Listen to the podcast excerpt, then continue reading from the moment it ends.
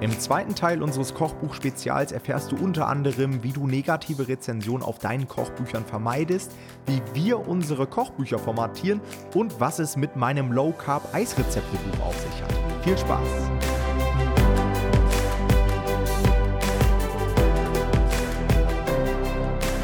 Herzlich willkommen zu einer weiteren Folge unseres Verlagsniveau-Podcasts und heute mit dem zweiten Teil unseres Kochbücher-Spezials. Im ersten Teil haben wir uns ja schon angeschaut, warum die Kochbücher auf Amazon KDP so attraktiv sind und haben uns auch genau angeschaut, wie man die erstellt, also wie man sich so einen Text holt und was man auch mit Bildern machen kann. Und heute kommen wir zum zweiten Teil, nämlich nochmal Tipps und Hacks für eure Amazon Bestseller-Kochbücher. Wir haben uns da eine Liste erstellt mit so Tipps und Tricks, die wir in den letzten Jahren gelernt haben zum Thema Kochbücher auf Amazon. Und ähm, ich bin mir sicher, dass da für den einen oder anderen noch ein ganz guter Tipp dabei ist, den ihr übernehmen könnt. Insofern seid gespannt. Und ich würde auch sagen, wir reden gar nicht lange drum rum, sondern Tom, starte doch mal mit dem ersten Punkt, der dir einfällt. Ja, ich würde sagen, ganz, ganz viele Leute werden wahrscheinlich nicht die Farbbilder-Option wählen. Und um trotzdem vernünftig verkaufen zu können und auch nachhaltig verkaufen zu können, müssen wir dem Kunden irgendwie erklären, warum es in diesem Kochbuch keine Farbbilder gibt. Dazu haben wir zwei Optionen. Entweder wir machen es vor dem Kauf schon, ja, dass wir quasi die Kunden ausklammern, für die das dann nichts ist, weil es gibt einfach Kunden, die erwarten Farbbilder und die würden kein Kochbuch kaufen, wenn keine Farbbilder enthalten sind. Da haben wir zum Beispiel eine Option über den Beschreibungstext, über die Produktbeschreibung des Verlags, auch A plus Detailseite genannt. Dort kann man zum Beispiel eine kleine Info mit reinpacken, dass in diesem Kochbuch bewusst auf den Einsatz von Farbbildern verzichtet wurde und dass man zum Beispiel dazu eine andere Version kaufen müsste, zum Beispiel eine Hardcover-Version oder ein E-Book. Oder Option 2, man packt das Ganze ins Buch. Ja, denn sehr viele Leute werden sich vielleicht Beschreibungstexte nicht durchlesen. Dementsprechend kaufen Sie das Ganze, sind vielleicht erstmal enttäuscht und da könnt ihr vielleicht mit einer kleinen Erklärung das wieder gerade biegen. So häufige Gründe, warum man auf Farbbilder verzichtet, könnte sein, dass sonst zu teuer wäre und man diese Anzahl an Rezepten nicht für diesen Preis anbieten könnte. Auch so diese ökologischen Faktoren fließen immer wieder mit rein. Das heißt, dass Leute sagen, es wurde bewusst auf den Farbdruck verzichtet, um ja, das Ganze nachhaltiger zu machen und die Natur zu schützen und die Umwelt und so weiter. Einige Leute haben dann, habe ich auch schon gesehen, haben dann sowas reingeschrieben wie, ja, es wurde auf den Einsatz von Bildern verzichtet, um die Kreativität beim Leser anzuregen. Das kann einem dann aber auch um die Ohren fliegen. Ich finde es auch immer ein bisschen Quatsch auch dieses Umweltding finde ich ehrlich gesagt mal Quatsch, wenn Leute das machen, weil ich bin so wie, ich glaube einfach nicht, dass es umweltschonender ist, wenn ich keine Farbbilder benutze. Ich bin einfach Freund davon, ganz ehrlich zu kommunizieren, ey, passt auf, wir wollen das Buch unter 15 Euro anbieten oder unter 16 Euro. Das können wir nicht mit Farbbildern, weil wir halt keinen Auflagendruck machen. Und deswegen, um das so vielen Leuten wie möglich anzubieten, haben wir gesagt, wir verzichten drauf. Also ich würde sagen, Ehrlichkeit wäre da am längsten, aber da soll jeder machen, was er will. Ja, sehe ich genauso. Der zweite Punkt ist, die Nachhaltigkeit im Kopf zu behalten. Das heißt, überlegt euch genau, an welcher Stelle ihr im KDP-Business steht. Fangt ihr gerade erst an oder habt ihr schon ein paar Buchprojekte auf dem Markt? Habt ihr schon Einnahmen? Denn für viele Leute, die jetzt wirklich in die Skalierung gehen wollen, die sagen wollen, hey, ich will irgendwann mal auf 5000 Euro kommen, auf 10.000 Euro und will das Ganze nachhaltig gestalten, da sind vielleicht Kochbücher auch nicht das richtige Medium für. Also ich habe irgendwann, kann ich auch ganz offen und ehrlich sagen, auf Kochbücher mehr oder weniger verzichtet. Ich habe natürlich noch ein paar alte Projekte in meinem Portfolio, die auch noch gutes Geld bringen. Aber alle meine neuen Projekte sind dann meist so Ratgeber, weil ich mir einfach dachte, hey, irgendwann fliegt einem das um die Ohren und das war es mir dann einfach nicht wert. Auf der anderen Seite muss man dann sagen, als Anfänger sind vielleicht Kochbücher genau das Richtige, weil man günstigere Erstellungskosten hat, man kann sie schneller umsetzen, man kriegt viel einfacher Nischen, man bekommt viel schneller Ergebnisse und kann dann natürlich den aufgebauten Cashflow wieder dafür nutzen, um vielleicht Ratgeberprojekte zu machen, die dann Long-Term sind. Weil was bringt euch das am Anfang, äh, Buchprojekte zu, oder was heißt, was bringt euch das am Anfang? Also man kann das natürlich trotzdem machen, ihr könnt trotzdem Ratgeber am Anfang machen, aber vielleicht für den einen oder anderen mit einem schmalen Budget ist es dann smarter, eher Kochbücher zu machen und dann mit dem Cashflow später Ratgeber. Ja, ist bei mir genauso. Also ich habe auch ein paar Kochbücher und mittlerweile mache ich das auch eigentlich nicht mehr aus genau dem gleichen Grund. Also es ist einfach sehr viel Verwaltungsaufwand, Kochbücher am Laufen zu halten, wenn halt keine Farbbilder drin sind. Und das muss man sich halt immer bewusst machen. Aber es ist, wie du schon sagst, gerade am Anfang sehr, sehr spannend. Was mein Tipp hier noch ist, ist, dass häufig eine professionelle Formatierung wirklich viel kompensieren kann. Also wenn ihr schon keine Bilder im Buch habt, dann nehmt wenigstens ein paar Euro für die Formatierung in die Hand und nehmt jetzt nicht irgendwie einfach euer Word-Dokument und ladet das hoch. Ja, da verstehe ich, dass Leute dann auch wirklich irgendwann ein bisschen sauer werden, wenn sie für sowas 15 Euro bezahlen. Das sieht einfach doof aus.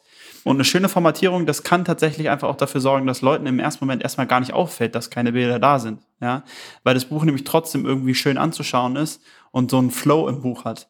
Wenn die aber das Gefühl haben, halt, wie gesagt, dass sie sich irgendein Word-Script angucken, ja, dann ist die schlechte Rezension vorprogrammiert und dann müsst ihr euch wirklich nicht überrascht sein, dass euer Buch halt irgendwie schnell abschmiert. Und deswegen hier tatsächlich gerne ein bisschen mehr in die Hand nehmen.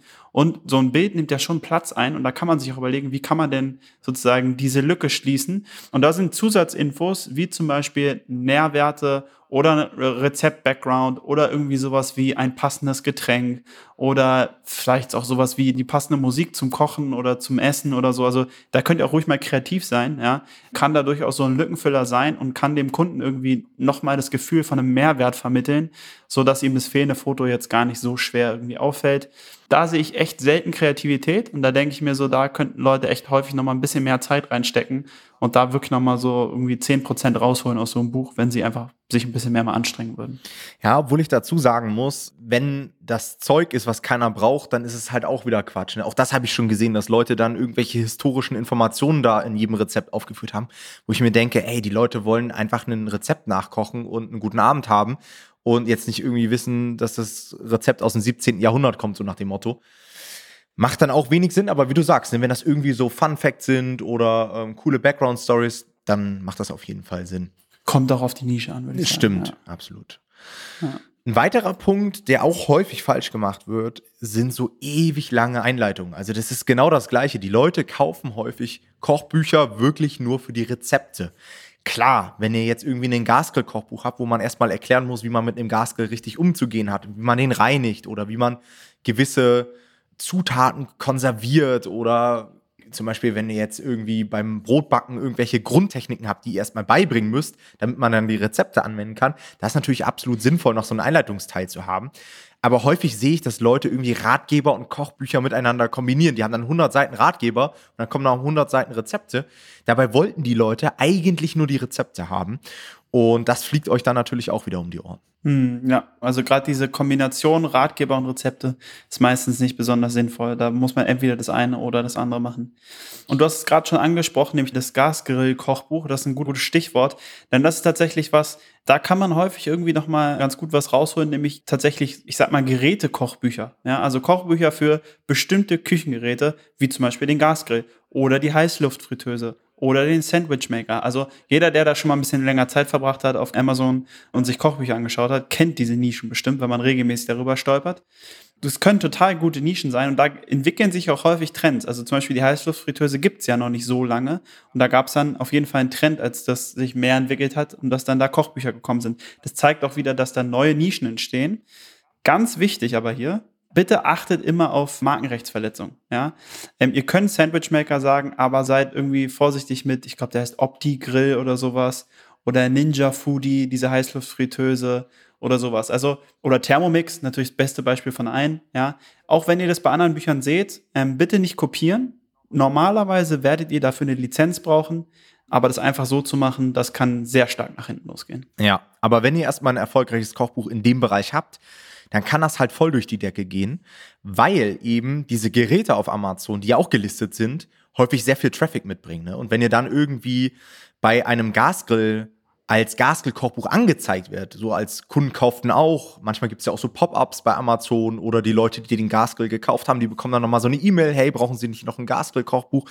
Dann ist das halt Traffic, den es in anderen Nischen einfach nicht gibt. Ja, da könnt ihr übrigens auch mal, wenn ihr solche Produkte herausfinden wollt, auch wieder die Helium 10 Blackbox nutzen.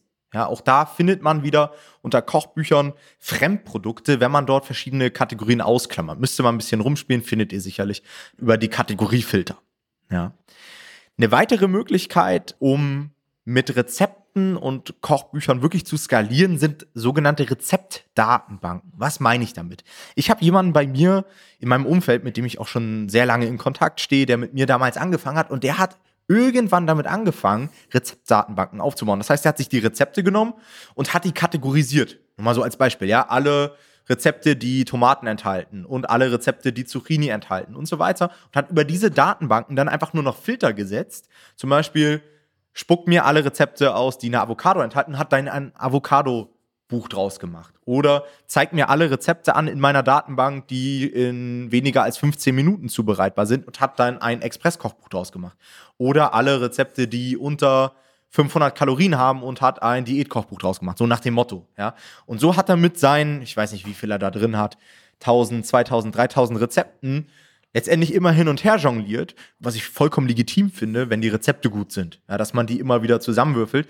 Ich wäre so ein bisschen vorsichtig, wenn man das immer wieder in den gleichen Nischen macht. Also wenn man irgendwie 30, 40 Prozent der Rezepte dann dafür nutzt, noch ein Buch in diesem Bereich zu machen, das kann einem irgendwie auch auf die Füße fallen, wenn dann Leute beide Bücher kaufen und dann merken irgendwie 50 Prozent der Inhalte sind gleich. Aber gerade um so nochmal neue Nischen zu erschließen, ist das natürlich eine super Sache, weil wir haben dann keine doppelten Erstellungskosten. Genau, und was ihr auch immer machen könnt im Buch ist tatsächlich, also ihr kennt es ja, ihr habt in Deutschland Impressumspflicht, ne? Also ihr müsst eure Adresse und sowas sowieso eintragen, eure ladungsfähige Adresse. Aber was wir auch immer empfehlen, um irgendwie so negative Rezensionen abzufedern, und das ist nun mal ein großer Problempunkt bei Kochbüchern immer noch, ist, dass ihr weitere Kontaktmöglichkeiten im Buch angebt. Ja? Und zwar im Optimalfall nicht hinten im Buch, wo vielleicht viele von euch das Impressum haben, sondern wirklich in der Einleitung. Also ich schreibe, also beziehungsweise habe bei meinen Kochbüchern vorne in der Einleitung, wo ich geschrieben habe, warum ich keine Farbbilder habe, habe ich auch immer drunter geschrieben, hey, wenn ihr irgendwelche Probleme mit dem Buch habt, euch irgendwas nicht gefällt, wenn ihr irgendeine Kritik habt, meldet euch immer sehr gerne bei uns unter und dann habe ich da eine E-Mail-Adresse hingepackt. Und ähm, Natürlich kann man das nie so richtig messen. Also wir können nie sagen, ja, damit irgendwie verhindert ihr 80 Prozent der negativen Rezensionen. Das wäre unseriös. Aber wir können auf jeden Fall sagen, ihr werdet damit negative Rezensionen verhindern. Ja, wie hoch der Prozentsatz ist, wissen wir natürlich nicht. Aber es wird auf jeden Fall helfen. Ich meine, das ist ja ganz schnell gemacht. Ja, also es ist wirklich kein Problem. Und wie gesagt, der Tipp ist, macht das vorne rein damit äh, der Kunde das auch liest, bevor er das Buch schlecht findet. Ja, und ich habe da sogar die Erfahrung gemacht, dass man dadurch teilweise positive Rezensionen bekommt, weil Leute werden euch kontaktieren, die werden eine gewisse Frage haben. Ja, ich habe da das Rezept gesehen, da ist jetzt die Fischsoße irgendwie mit drin oder die Austernsoße, wo kann ich denn sowas kaufen? Und dann schreibt ihr einfach schnell zurück, ja, im Asiamarkt, da und da oder online. Und dann bedanken die sich und dann sagt man, hey, freut mich, dass ich dir helfen konnte. Wir würden uns übrigens auch über eine Rezension auf Amazon freuen, so nach dem Motto. Also da habe ich auch schon quasi aus so Nachfragen positive Rezensionen draus gewonnen. Und wie Jonathan gesagt hat, man federt halt erstmal so den Frust ab. Ihr müsst euch vorstellen, jemand kauft ein Buch, jemand ist vielleicht irgendwo mit unzufrieden, selbst wenn ihr vielleicht Farbbilder oder sowas habt. Es gibt immer irgendwas, was einige Leute stören wird. Ja, manchmal ist es die Auswahl der Rezepte, manchmal sind es irgendwelche Falschangaben oder was auch immer, was ja immer mal passieren kann. Und so der einzige Kanal, wo sie ihren Druck ablassen können, ist immer direkt so die Amazon-Rezension.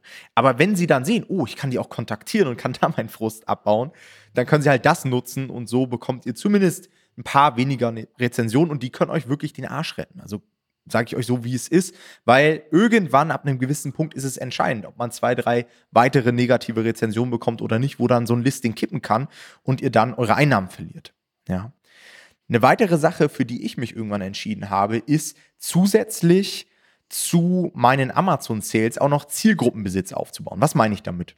Wir verkaufen ja über Amazon KDP im Print-on-Demand-System und bekommen dort keine Kundendaten. Das heißt, wenn Hans-Peter mein Buch kauft, dann sehe ich nicht, dass Hans-Peter mein Buch gekauft hat, sondern ich sehe einfach nur, ich habe ein Buch verkauft.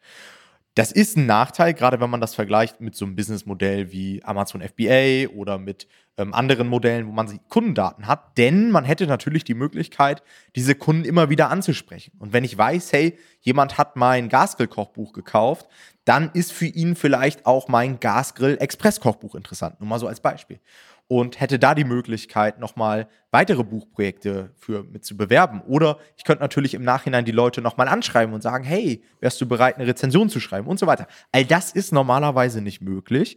Deswegen habe ich mir irgendwann gedacht, okay, ich versuche einfach mal die Kundendaten einzusammeln, in denen ich so einen kleinen Incentive, sagt man, setze, so einen kleinen Anreiz und habe dort einfach ein Freebie erstellt.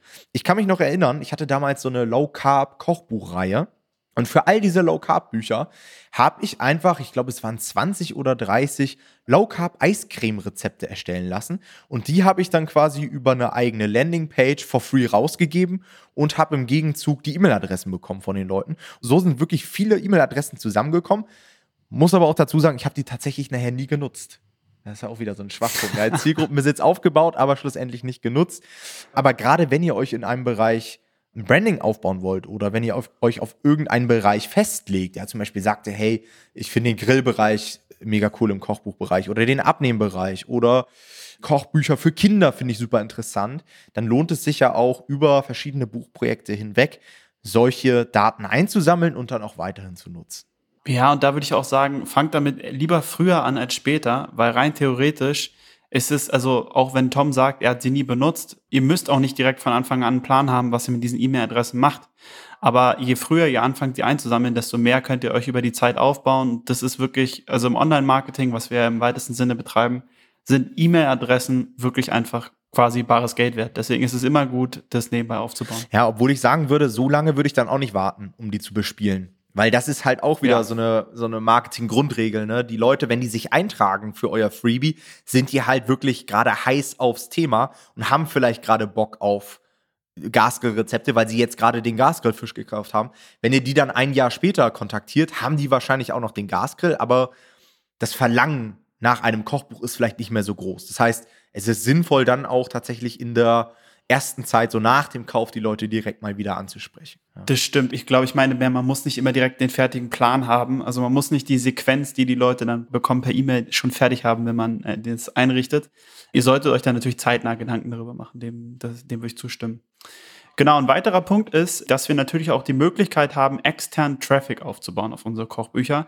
Das funktioniert gerade bei Kochbüchern verhältnismäßig besser als bei vielen anderen Sachen.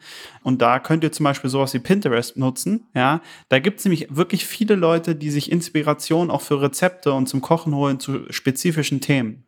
Und wenn ihr euch da gut platziert und da guten Content liefert und dann euer Buch verlinkt, dann kann es durchaus sein, dass ihr hierdurch hm, so ein bisschen externen Traffic aufbauen könnt auf euer Listing. Das hat einen riesigen Vorteil und zwar, es gibt kaum Sachen, die Amazon so gerne mag, wie wenn ihr Leute auf ihre Seite lockt, die da vorher sonst nicht wären vielleicht oder die einfach nicht von sich auf einmal auf Amazon kommen, sondern von euch dahin gelenkt werden. Das ist was, was Amazon sehr, sehr gerne sieht, weil es für sie natürlich ähm, noch mehr Kundschaft bedeutet. Und das wird auch eurem Listing gut tun, wenn ihr es schafft, externen Traffic auf euer Listing zu lenken. Ich persönlich würde da sogar, ich glaube, Tom, du hast auch ein Interview sogar zu dem Thema mal geführt mit jemandem, der ähm, das gemacht hat. Genau, der Magnus hatte frühzeitig schon während des Coachings damals parallel bei der Erstellung einen Pinterest-Account aufgebaut und hatte dann auch getrackt, wie viel Sales er da gemacht hat. Das Interview mit dem Magnus ist auch noch auf YouTube, könnt ihr euch mal reinziehen. War auch ziemlich interessant und meiner Meinung nach Pinterest eine super Sache dafür, um da wirklich auch schnell Traffic aufzubauen. Also ich habe mal so das Gefühl, Instagram und Facebook, wenn man da irgendwelche Facebook-Gruppen oder sowas aufbaut, das dauert immer ziemlich lang. Bei Pinterest habe ich so den Eindruck, kann man auch als Newcomer ziemlich schnell gute Reichweite aufbauen. Ob das jetzt der absolute Gamechanger ist, weiß ich nicht. Also ich würde es wahrscheinlich nur machen, wenn ich auch wirklich vorhabe, langfristig in dem Bereich dann diese aufgebaute Nachfrage zu nutzen. Also für ein Buchprojekt lohnt sich das nicht. Aber wenn ihr jetzt langfristig zum Beispiel im Kinderbuchbereich oder im Kinderkochbuchbereich bleiben wollt oder im Grillbereich, dann lohnt sich das auf jeden Fall. Okay, ein weiterer Tipp, den ich euch mit an die Hand geben möchte, sind Rezeptbilder in der Buchbeschreibung des Verlags. Hatten wir ja auch schon mal als Thema auf YouTube. Und das ist quasi nochmal eine Zusatzoption zum normalen Beschreibungstext, bei dem man Bilder unterbringen kann. Und überall, wo wir natürlich Bilder unterbringen können, ist es auch da wieder eine Möglichkeit zu zeigen, was für eine Rezeptvielfalt wir zum Beispiel im Buch mit drin haben, um Appetit anzuregen, um einfach Lust auf dieses Kochbuch zu machen. Und Konkurrenten, die das nicht nutzen, haben dahingehend natürlich einen ziemlich großen Nachteil. Es ist lustig, dass du das ansprichst, das Thema, weil da bin ich tatsächlich zwiegespalten. Einerseits, ich verstehe das und ich sehe das auch so, dass es für die Conversion sicherlich gut ist. Also, dass wahrscheinlich ich spürbar mehr Klicks in Verkäufe verwandeln kann, quasi, wenn ich Rezeptbilder drin habe. Gleichzeitig hatte ich mich bei meinen Kochbüchern bisher immer dagegen entschieden, das zu machen, weil ich das Gefühl hatte, wenn die Kunden jetzt hier ein Rezeptbild sehen und dann aber im Buch kein Rezeptbild sehen, dann könnte es sein, dass sie enttäuscht sind und dass es noch mehr eine negative Rezension anzieht.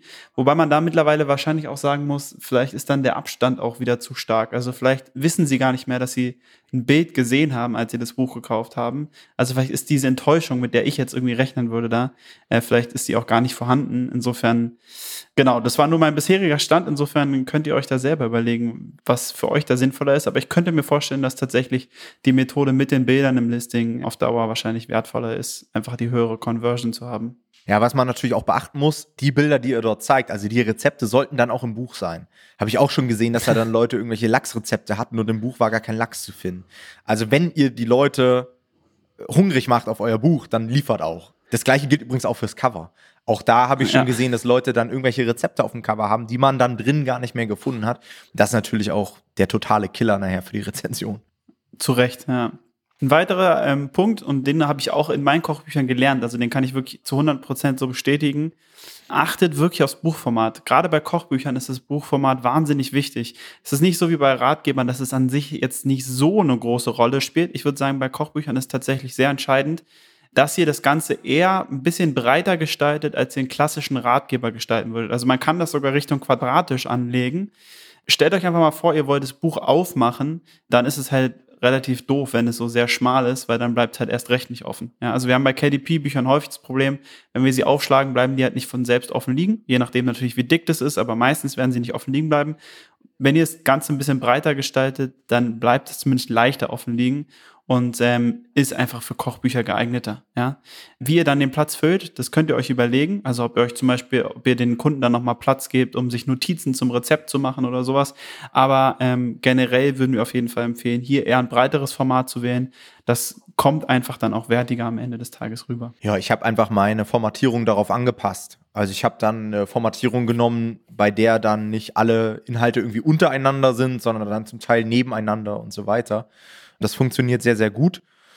Ein weiterer Tipp, den ich geben kann, ist, dass ihr bei Kochbüchern glänzende Cover nutzt. Ich bin eigentlich eher ein Fan von matten Covern. Meiner Meinung nach sieht es im Amazon-Druck ein Stück weit hochwertiger aus. Da scheiden sich aber auch die Geister. Also ich habe auch schon Leute gehört, die genau das Gegenteil behaupten, die sagen, hey, glänzen sieht viel besser aus.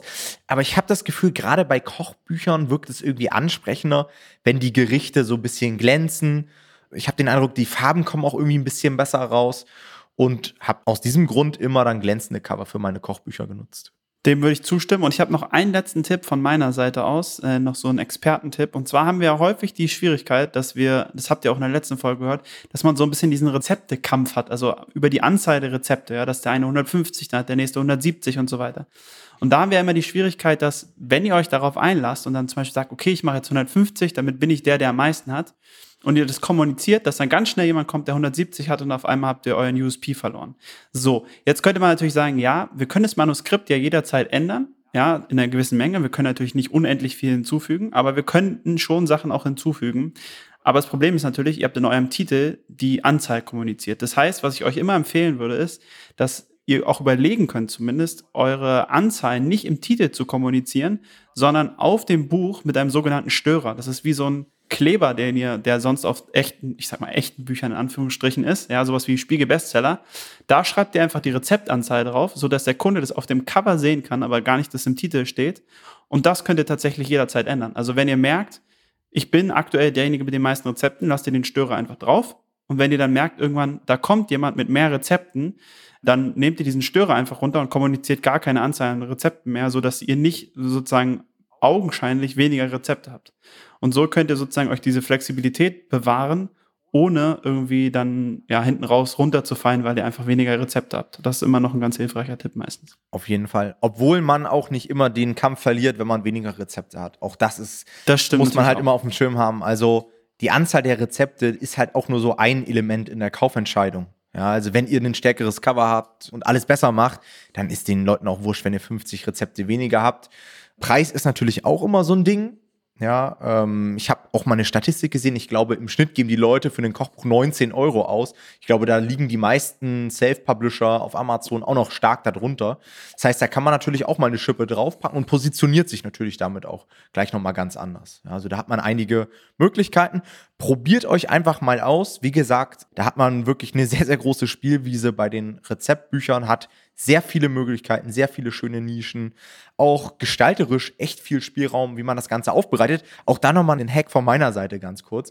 Und zwar vielleicht denken sich einige so, ja, ihr sagt zwar, man soll jetzt irgendwie den Buchsatz nicht mit Word machen oder irgendwie unkreativ sein. Wo kriege ich denn da Inspiration her? Ey, ich bin ganz einfach in den Buchladen gegangen, habe mir mein Smartphone mitgenommen, habe ein bisschen in den Verlagsbüchern rumgeblättert und habe mir die besten Formatierungen einfach abfotografiert und das zu Hause nachgebaut. Vielleicht könnt ihr mit InDesign umgehen, falls nicht, so wie ich. Ich habe das einfach in Word gemacht. Verschiedene Textfelder, verschiedene Striche und so weiter und dann habe ich das nachgebaut.